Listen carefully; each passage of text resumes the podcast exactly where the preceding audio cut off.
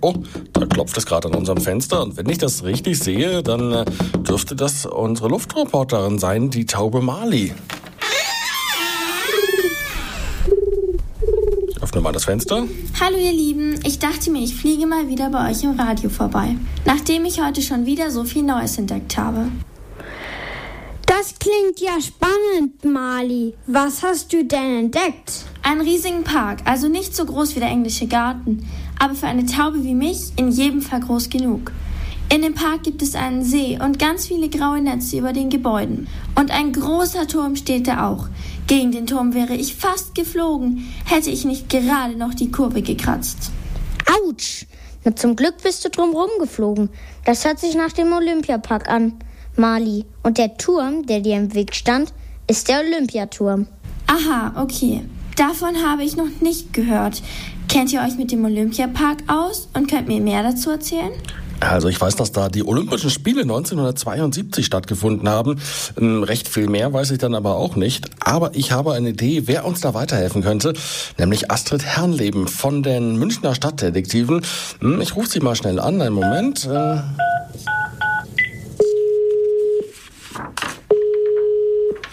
Hallo Björn, ich habe schon gehört, die Mali ist bei dir. Ich kann euch bestimmt ein paar spannende Dinge über den Olympiapark erzählen. Hallo Astrid, das trifft sich super, da sind wir auf jeden Fall sehr gespannt. Ja, der Park sieht nämlich irgendwie so neu und gepflegt aus. Wann wurde der denn gebaut? Ach du, das ist noch gar nicht so lange her. Mit dem Bau unseres wunderschönen Olympiaparks hat man, oh Gott, lass mich überlegen, 1968 begonnen und er wurde pünktlich zur Olympiade 1972 fertiggestellt. Der Olympiapark wurde also extra nur für die Olympischen Spiele gebaut. Spannend. Ihr Menschen seid echt lustig. Nur für eine einzige Sportveranstaltung baut ihr so einen riesigen Park. Ja, das stimmt, aber der Park, der wird heute immer noch sehr sinnvoll genutzt. Also wenn nicht gerade Corona ist, dann zum Beispiel für Konzerte oder Sportveranstaltungen.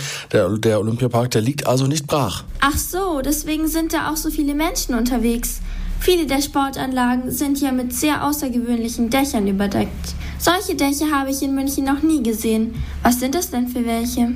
Man muss sagen, es ist der absolute Oberknaller. Es galt nämlich schon bei seiner Errichtung als eine Riesensensation. Und warum? Es handelt sich dabei um eine gigantische und sehr, sehr komplizierte Seilkonstruktion. Die Architekten haben dabei geschaut, wie Spinnen ihre Netze bauen. Das heißt Fäden, die mit Knoten verbunden sind. Und genau sowas wollten die auch haben. Das ist ihnen auch gelungen. Das Dach sieht von oben wirklich so ähnlich aus wie ein Spinnennetz.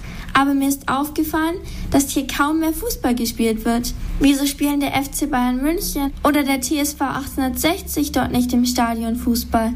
Genügend Platz wäre da ja. Dazu musst du wissen, Marlin, dass in den 90er Jahren alle Fußballstadien viel komfortabler, also gemütlicher und zuschauerfreundlicher wurden. Man saß im Trockenen, ganz nah am Spielfeldrand, man hat ganz viel mitbekommen. Und das war leider im Olympiastadion nicht möglich, denn man wurde teilweise nass geregnet und zwischen dem Spielfeld und den Zuschauern, da war noch diese Laufbahn. Verstehe. Und nochmal eine Laufbahn zwischen ZuschauerInnen und den FußballerInnen ist wirklich nicht so sinnvoll. Also, ich glaube, ich muss mir jetzt den gesamten Park nochmal genauer ansehen. Jetzt, wo ich so viel darüber weiß. Danke, Astrid. Danke, liebes Radio Feuerwerk-Team. Ich freue mich schon aufs nächste Mal. Bis dann. Tschüss. Ja. Tschüss, Marty.